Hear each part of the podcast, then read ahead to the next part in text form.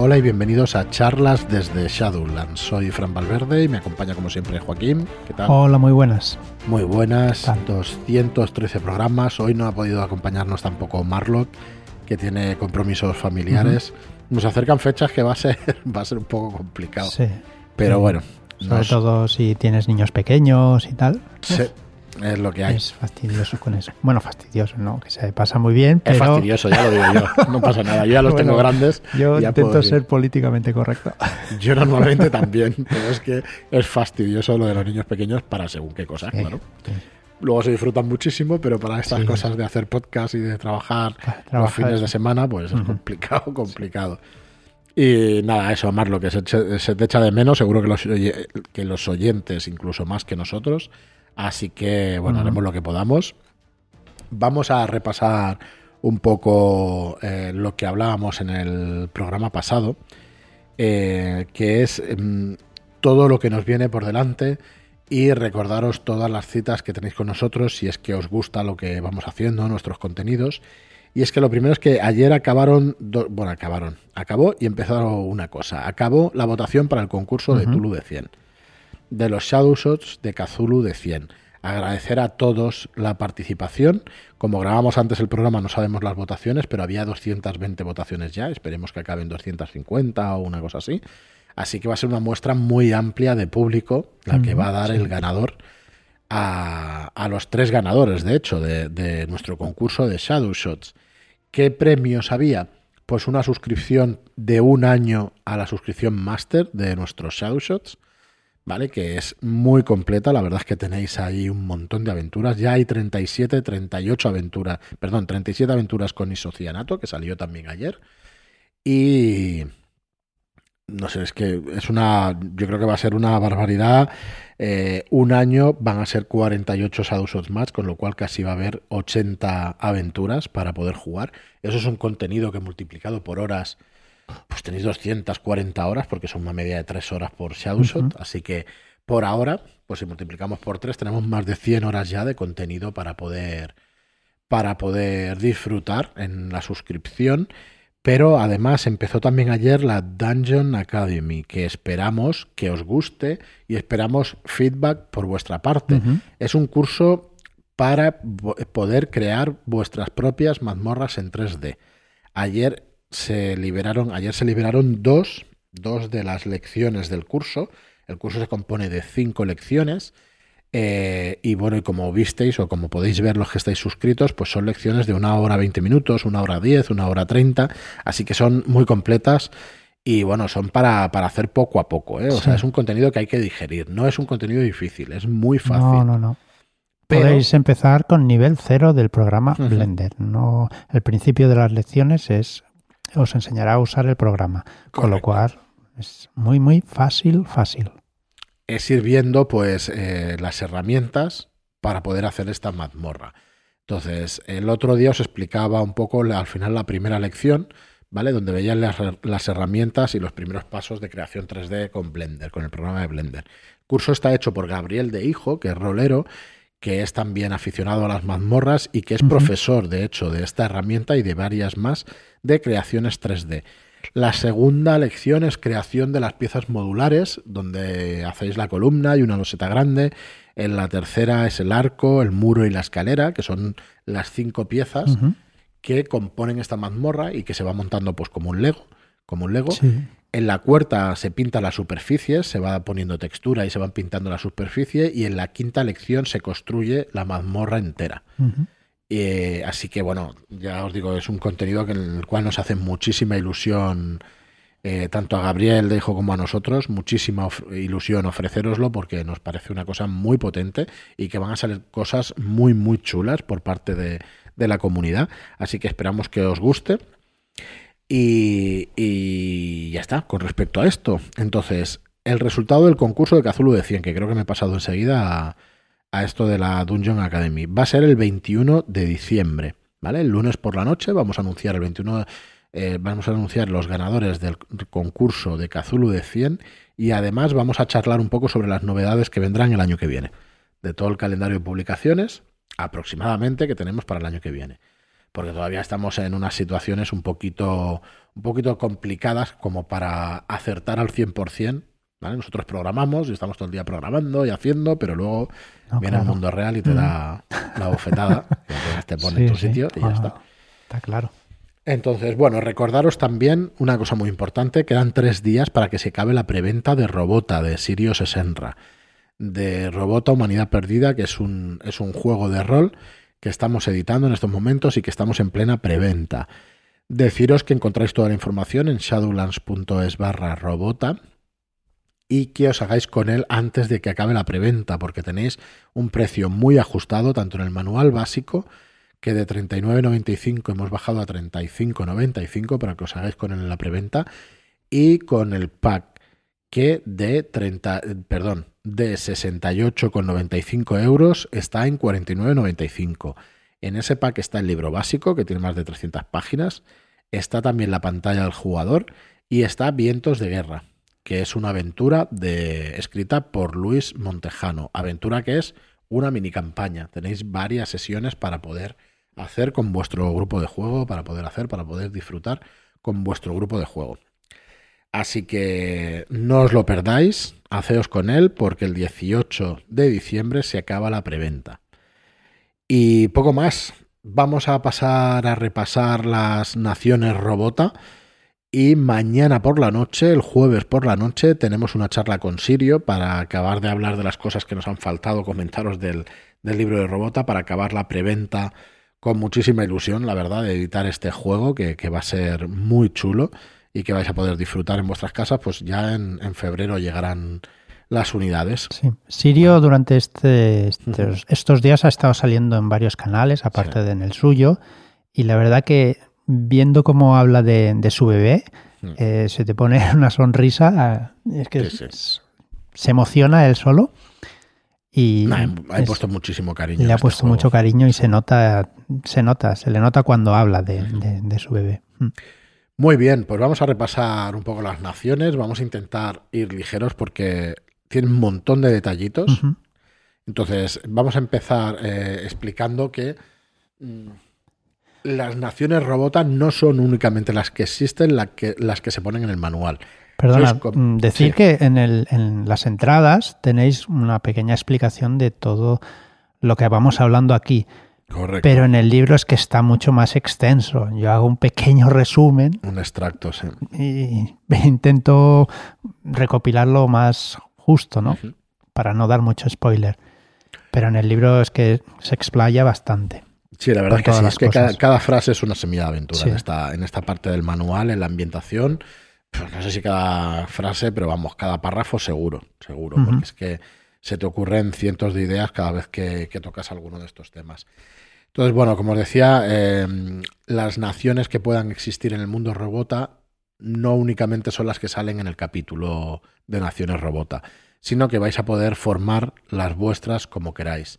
De hecho, hay un ensamblaje de ciudades para poder formar vuestras propias ciudades con gobiernos, con sistemas distintos de gobierno, con sistemas distintos de energía, ¿vale? Que podéis encontrar en el libro. Pero aquí Sirio nos desarrolla unas 5 o 6, creo, de grandes naciones robota, ¿vale? Y son las más influyentes, las que modifican la actualidad política, la actualidad política de la sociedad robota, las que establecen nuevas fronteras o erigen baluartes de civilización. Son las que realmente son conocidas, pero como decíamos en el anterior capítulo, pueden existir un montón de ciudades ocultas en, en las zonas del bosque de los hongos, en muchos otros sitios. ¿vale? Y, a colación con esto, pues eh, si vamos inventando eh, ciudades o países o naciones, las podremos ir metiendo en el, en el mapa que hay para, para el juego. Sí, en, Google Maps eh, Sirio creó en su día un mapa que nosotros pretendemos darle soporte y que tengáis todas estas naciones pues puestas, bueno, ya están puestas. Tenemos que mirar de qué manera podemos hacer que vosotros podáis participar en la creación de este mapa mundi eh, enorme de las naciones robota o de estas ciudades. Es, tan sencillo como dar a, abrir el, el, mapa a todo el mundo y al primero que empiece a borrar las cosas, pues cerrarlo. Ya está y que pidan permiso. Eso, miraremos es la forma más, fácil, ¿no? Miraremos técnicamente a ver de qué manera hay para que puedas añadir contenido, pero no puedas borrar el que hay. Vamos a ver si, si es posible hacerlo técnicamente, pues lo hacemos. Y si no, pues veremos de qué manera nos enviáis. Entonces, si no, la, información, lo ponemos o lo que sea. Bueno, la primera gran nación que vamos a tratar es la gran nación Elder. ¿vale? Esta tiene, bueno, está súper detallada. Esta y la RAS y, las. Y otra más, las ciudades libres, me parece, o los puertos libres son las que más bueno, los, los Warcan hay varias, varias. también. Hay varias que están detalladas, Las naciones más, más grandes. Correcto. La Gran Nacional Elder cuenta con una población de unos 42 millones de robotas, ¿vale? Repartidos en sus siete capitales y pequeñas ciudades industriales alrededor de ellas. Bueno, es la sociedad en nuestra época oriental, ¿vale? Está, está va desde la India hasta Japón. ¿Vale? Pasa por toda China, Nueva Zelanda, Vietnam, ¿vale? Y es una nación donde la entrada es libre para todos los robots, ¿vale? Es una nación que te acepta como extranjero, como, como ciudadano honrado, pero necesitas tener una marca que te vaya, que, diga que eres un ciudadano honrado. Sí, que no tengas acusaciones encima tuyo. Y que no tengas acusaciones. Si no es así, pues vas a tener restricciones, ¿vale? A la, vas a, tener un seguimiento y va a ser más jodido que puedas entrar. Bueno, tienen, están estructurados en leyes, en unas leyes cívicas que están ordenadas por el llamado Código Cero. Cero. Este nos suena, sí. sí. Y se gobierna por un senado de ancianos elder, creo que eran 100, ¿vale? Pero no me hagáis caso porque hablo de memoria. Y, hay alguna, y quizá hay algún cambio. Entonces, eh, la sociedad está estratificada, está muy estratificada, ¿vale? Vais a tener, vamos a tener ciudadanos elder. Vamos al manual, que aquí quería dar algún detallito más. ¿Vale? Los ciudadanos elder van a ser los que ocupen los sectores elevados de la sociedad, ¿vale? Las corporaciones, la seguridad, la organización del gobierno y todo eso. Y luego van a ser los que tengan realmente las propiedades privadas de, de esta zona, ¿no? Las casas, los terrenos, las empresas, todo esto es lo que van a tener eh, los ciudadanos. Luego tenemos a los ciudadanos no elder. Bueno, decir que existen las casas, los terrenos y las empresas para los robota, que no es lo mismo vivir en la intemperie que, que, cubrirte pues, en tu nave o en alguna casa o en alguna propiedad. ¿vale? No dejan de tener materiales eh, físicos que se pueden, se pueden deteriorar. Eso, deteriorar, me salía la palabra. Bueno, luego tenemos los ciudadanos no elder, ¿vale? Que son ciudadanos que están aceptados, son robotas que están aceptados dentro de la sociedad, pero que no se consideran elders de pleno derecho. Pueden trabajar y vivir dentro de la colectividad y beneficiarse de muchos servicios, pero no pueden poseer propiedades inmóviles, ni bienes, ni bienes de producción. ¿vale? Ni podrán acceder nunca a la, a la gestión de las ciudades. Veis que las sociedades, en general las sociedades en robota, van a ser estratificadas, van a tener un carácter marcado, bastante marcado, incluso eh, podríamos llegar a decir esclavista. No sé si le podemos hacer esta pregunta a Sirio cuando hablemos con él mañana por la noche, pero yo creo que sí, que los robots, por ejemplo, o sea, hay, hay alguna reminiscencia de esas ciudades esclavistas de la antigua Grecia y de Roma, de los robots y todo esto. ¿vale? Realmente no es así porque los robots no tienen conciencia, pero está ahí la semilla de duda que tengo de si. Y yo creo que está hecho eh, intencionadamente. ¿eh? A ver si se lo podemos preguntar a Sirio, pero yo creo que está hecho intencionadamente. Eh, por desgracia, estas cosas existen incluso en nuestro mundo, ¿vale? Que pensamos que no existe la esclavitud y existe todavía en muchos sitios, ¿vale? Pero bueno, que sepáis que aquí pues existe algo por el estilo.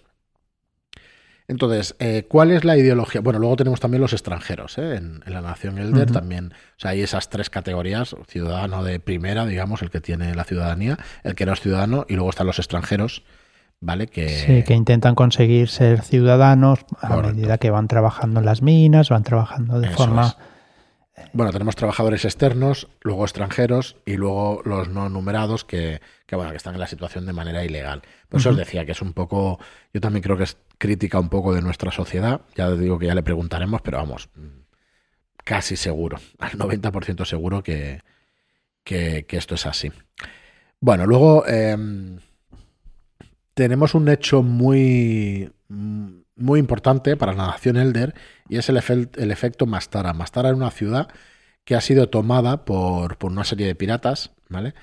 Era una ciudad que tenía 4 millones de nativos, eh, Y bueno, perdón, eh, sí, y que bueno, y que emigraron de la ciudad, ¿vale? La ciudad de, Mastara tiene un tiene un arca allí y ha sido tomada por piratas. Me parece que eran 10.500 piratas que al final pues, la tomaron y tal. Entonces este efecto ha hecho que los Elders tengan bastante, bastante miedo, ¿vale? Y, que haya migración y que sea un, un, evento pues bastante, bastante señalado en la cultura Elder, ¿no? Y en, y en el pueblo Elder. Veo que quieres conseguir el, el premio del spoiler del mes. ¿Por qué? No, porque vas soltándolo todo. No, pero hay bastante más, ¿eh? No sí, penséis, sí, ya, Porque pero luego tenemos la cosmogonía, las creencias Elder, o sea, hay un montón de cosas.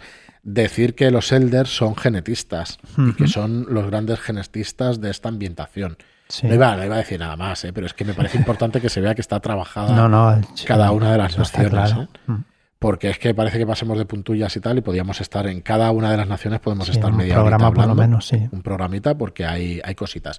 Ya os digo, o sea, a ver, no tenéis 20 páginas por nación, pero sí que tenéis cuatro o cinco páginas, o tres o cuatro, ya no, no recuerdo, pero que cada una de las frases o de los párrafos hay contenido suficiente como para poder desarrollar aventuras. ¿eh? Bueno, decir... Bueno, a partir de que has dicho de que son genetistas, creo que lo hemos dicho alguna vez cuando hablamos de los saurios, ¿no? Sí, los han creado ellos, los grandes saurios. Y bueno, y bueno, lo que se te pueda ocurrir a partir de aquí eres libre de, pensar que, han podido crear bastante más. Bueno, de hecho tienen una cosmogonía o unas leyendas donde puede ser que, crearan incluso a los humanos y tal, y que los metieran. toma, si quieres sigo con los spoilers aquí. bueno, eso es, eso son leyendas suyas, mitologías y leyendas suyas y tal. De hecho, tienen un como un catecismo, una serie de niveles de leyendas, y tienen unas siete leyendas más importantes, que esa ya os la dejamos para que la descubráis cuando lo leáis. Eh, bueno, ¿qué más tenemos? Tenemos a la nación Rush. La nación Rush tiene dos millones y medio de robotas. Eh, la nación Rush se ubica en la costa oeste de Centroamérica, en el Golfo de México y Norteamérica. Tienen entrada libre y tienen un código de leyes similar al código cero ¿vale? Pero simplificado, similar al código cero, que es el código de, los Elder. El gobierno es tecnócrata, militar, democrático. O sea, es una mezcla bastante curiosa, pero, pero bueno, por lo menos, mm, aunque sea tecnócrata, y militar, es bastante liberal. Y se puede entrar y salir de las naciones RAS, pero como peculiaridad, pues a una nación enfocada a la expansión militar y desarrollo y desarrolla nueva tecnología. ¿Vale? Em, son una nación que creen que el futuro, o sea, la solución a los enigmas del pasado se encuentra en las estrellas. Hay algo ahí fuera que fue lo que, bueno, o lo que creó a los robots o lo que, ¿vale? Y respuestas a estas a estos enigmas los encontramos fuera de las estrellas. No nos olvidemos de que hay luces en ¿Lo puedo soltar? Sí, ya lo has dicho en algún programa, no pasa nada. hay luces en la luna, hay una serie de, a los 3.000 metros hay una serie de, láser, de láseres que destruyen a, los robots. que, pasa por allí, sí. Que de hecho Sirio ponía ahí en el Twitter por ahí ayer o antes de ayer, decía, estoy deseando ver qué pasa cuando algunos de los robots lleguen a la cima del Himalaya, a ver qué encuentran allí. Y cositas de estas que la verdad es que estaría interesante. Bueno, cuando lleguen allí, pues recibirán un, rayo láser, ¿no? No, a los 3.000 metros le quedan 5.000 para llegar a la cumbre. Pero bueno, seguramente más de un director de juego pues desarrollará eso para ver de qué manera pueden pasar de los rayos láser. Sí. Bueno, es decir que los pilotos más rápidos pueden ir esquivando los primeros láseres. Correcto. A partir de que vayan subiendo, los láseres ya van, van cogiendo más velocidad y más... Es un poco como el mundo de Alita, ¿no? Que existe la parte de arriba que hay una, especie de ciudad en lo alto y tal, y tienen que ir subiendo. También es otra eh, bueno, es, recurrente en ambientaciones de ciencia ficción, ¿no? Que esté tan estratificado todo. En este caso no se dan esos detalles, no se sabe lo que hay, para que tú rellenes esos huecos o, que directamente pienses eh, en, qué puede haber, ¿no? Y, en de qué va. Bueno, como decíamos, es una nación militarizada y burocrática. Entonces, para convertirte en un RAS, necesitas aceptar sus códigos militares y no, no desobedecerlos jamás.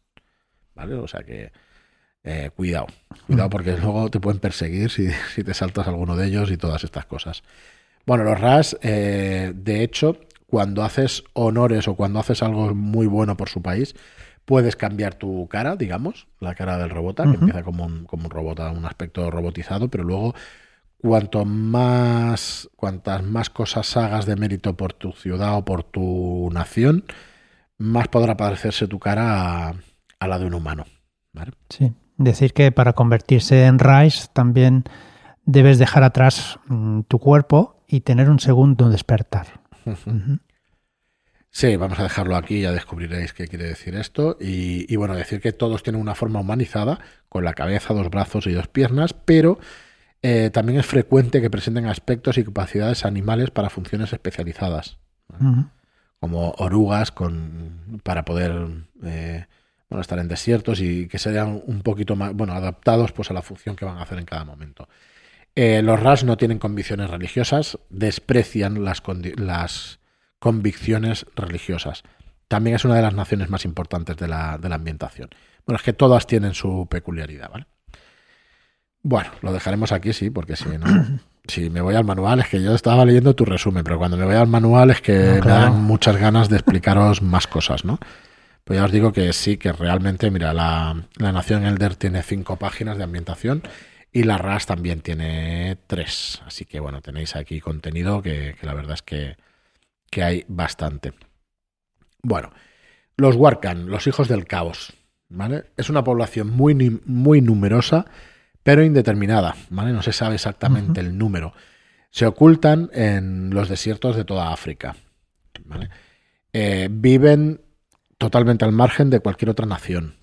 Están ocultos en los inversos desiertos centroafricanos, donde se presupone que tienen sus asentamientos. Para llegar hasta ellos, eh, lo más fácil es ser capturado para para poder llegar hasta ellos y... Yo entiendo que son naciones nómadas.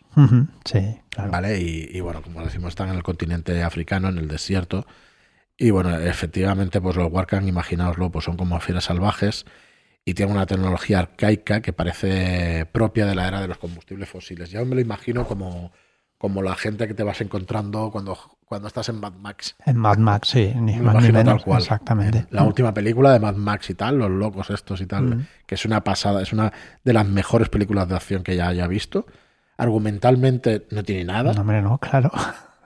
Pero, ostras, lo que es, lo que es las escenas de acción y tal está brutal. La verdad es que están brutalísimas. Y me lo imagino un poco así, ¿no? Los hijos del caos, los Warcan, este tipo de, de pueblo. Bueno, luego tenemos los pueblos libres. ¿Vale? Los pueblos libres eh, son eh, ciudades en realidad gobernados por distintos líderes o caudillos y son ciudades donde todo está en venta. Suelen ser pues, los típicos ciudades como, ciudades pirata, como se mm, conocía la isla Tortuga y cositas así, ¿no? Entonces, bueno, mm, tenemos desarrolladas... Pues, la ley del más fuerte, ¿no? Quizá. Correcto, mm. correcto. Tenemos desarrolladas seis grandes ciudades, ¿vale? Eh, donde, bueno, vamos a encontrar leyes también cambiantes, ¿vale? Mm. Sí, más bien depende del, que lo gobierne esa ciudad, pues tendrá ese tipo de leyes.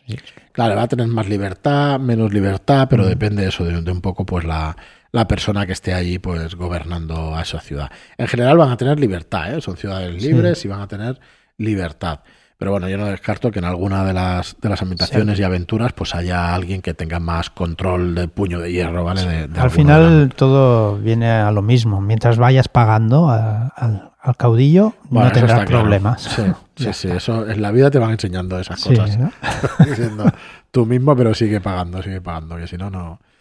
Bueno, tenemos la ciudad de, de Pumeris con 60.000 robotas. Está ubicada en el Amazonas venezolano que por cierto, ¿está en la parte este o en la parte oeste de, del mapa mundi de Venezuela? Venga. ¿En la parte este o en la parte oeste? ¿En el Amazonas venezolano? Es que yo me lo preguntaba, no era ninguna, no era por dejarte la evidencia, yo me dejo a mí mismo, yo tampoco me acuerdo dónde está. Creo que esta es la parte este, es la parte derecha del mapa mundi, pero es que está Brasil, entonces no tengo claro si está más arriba, pero bueno, nuestros, nuestros oyentes nos lo podrán decir, ¿vale? Hay 60.000 robotas y en esa superficie se elevan decenas y decenas de edificios que debieron pertenecer a una hermosísima ciudad. En la actualidad, ¿Vale? Esas construcciones se corresponden con cientos de hangares, refinerías, viviendas y mercados que pertenecen a un único robota, el gran Dada Adkala. Ajkala. Dada Ajkala. Toma ya.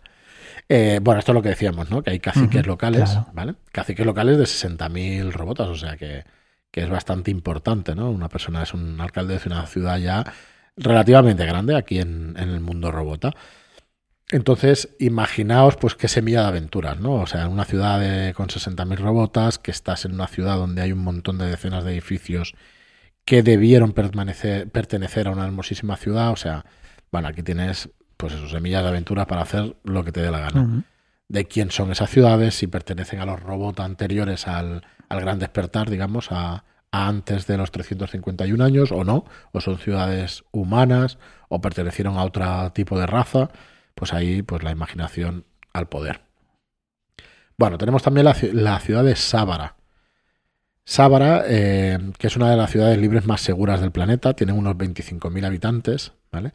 y flota a una altura de 2 kilómetros sobre el Océano Atlántico. O sea que, bueno, tenemos eh, todo tipo de ciudades. La ciudad de Morcay. ¿vale? Es una ciudad creada por la fusión de cientos de naves hechas por los corsarios Robota y que han ido capturando a lo largo del tiempo. Eh, recuperar estas, eh, una vez han sido unidas, es prácticamente imposible. Bueno, lo que hacen es fusionarlas, así que, bueno, mm. pertenecen a, la ciudad ya. El diseño no es casual o caótico. Cada nave está ensamblada siguiendo algún tipo de armonía que crea una ilusión de ciudad muy hermosa sobre una altipanice blanca. ¿vale? Está gobernada por Morkai Uetor con las leyes, eh, con leyes corsarias, ¿vale? Y tiene unos 5.000 habitantes. También, también es grandecita la nave ya, ¿no? Claro, la fusión de naves y eso, o sea que, sí. Y bueno, lo que mola es que está ahí. Eh, Perdón, la de Sábara era la que estaba, la que estaba colgando, ¿no? Sí, la de Sábara es la que va haciendo un recorrido. Se me un montón. Bueno, Gágara o Puerto 6. Está situada en la montaña Ben Nevis, en el Reino Unido, con 1.344 metros de altura. Eh, Gágara es un pequeño puerto libre completamente excavado en la roca. Hay 15.000 robotas que habitan allí y es la vieja Escocia. ¿vale? Está regentado por seis ancianos. Así que es que cambia el ambiente por completo. A mí me parece una pasada. La ciudad de Mastara. La ciudad de Mastara es la que arrancaron de las naciones Elder, de la nación Elder. Es una joya viva, es una de las ciudades más grandes del mundo y tiene un arca, perdón, tiene un arca de las más grandes del mundo. El arca, recordemos que es donde están criogenizados los humanos. Y bueno, el que hace dos años pues, fue tomada por una agrupación de mercenarios, saqueadores y piratas. Está en Singapur. Entonces, ¿qué habrán hecho? Pues ¿Habrán dejado a los humanos sin energía. Pues eso es lo que, bueno, puede ser eso, puede ser uno de los de las aventuras, de ver qué ha pasado con ellos, efectivamente. No sé, a mí la verdad es que está muy chulo todas estas ideas que, te da. Y luego tenemos las ciudades olvidadas, por ejemplo, Oak Ise, que fue completamente arrasada por explosiones nucleares, bombas de racimo, radiación, 100 años después del fin de la guerra. ¿vale? Según se cuenta, fue destruida como consecuencia de una batalla interna por el dominio de un reactor de naturaleza desconocida muy posiblemente procedente de algún arca, que las arcas están alimentadas por esta energía nuclear. Está enclavada en el corazón de una sólida montaña y proveía a las ciudades eh, de minerales exóticos necesarios para las reacciones nucleares de las factorías más básicas. Así que bueno, estos son pinceladas de las naciones que podíamos haber estado aquí, pues yo creo que media horita con, con cada una de ellas tranquilamente y con esto llegamos al, fin del capítulo de naciones. Nos faltan las creencias robota, que hay también varias creencias, que bueno, que en posteriores programas, y volveremos al tema robota en, muchos programas más. El viernes esperamos el, que el programa sea el mismo que, tendremos con Sirio, que así estaremos con el autor y quien no nos escuche por YouTube podrá escuchar por aquí en, en el podcast al mismo autor. Vamos a intentar hacerle una pequeña entrevista, pero basándonos, o sea, sacando temas que no hayan salido en entrevistas anteriores, porque la verdad es que si no, siempre es lo mismo y el que nos siga más habitualmente, pues, pues cansa un poquito, ¿no? Así que nada más por nuestra parte. Que se venga ya llamarlo rápido, ¿no? Porque si no, no, no mm. paro de hablar. No tienes que cortar. Pues no te dejo hablar. verdad. y nada más que, que, disfrutéis muchísimo de, de, bueno, de todo esto que estamos sacando, que es nuestra intención sobre todo, que nos encanta que nos, que nos sigáis, que estéis ahí apoyándonos. Tenéis nuestro Telegram, que somos 610 personas ya, es una barbaridad de gente, de roleros y roleras que están allí en, en el Telegram. Todos, la verdad es que por ahora, pues muy bien avenidos, es un grupo muy majo de, de, personas en las que se hacen partidas prácticamente cada día. Y si queréis pertenecer a una comunidad chula y que aporta bastante a la afición, pues nos buscáis como charlas desde Shadowlands en nuestro canal de Telegram y ahí estamos hablando todos los días pues de nuestra afición preferida que son los juegos de rol. Muchas gracias a todos por escucharnos, por estar ahí, gracias por vuestras reseñas de 5 estrellas en iTunes y por vuestros me gusta y comentarios en iBox. Gracias y hasta el próximo programa. Muchas gracias y hasta la próxima.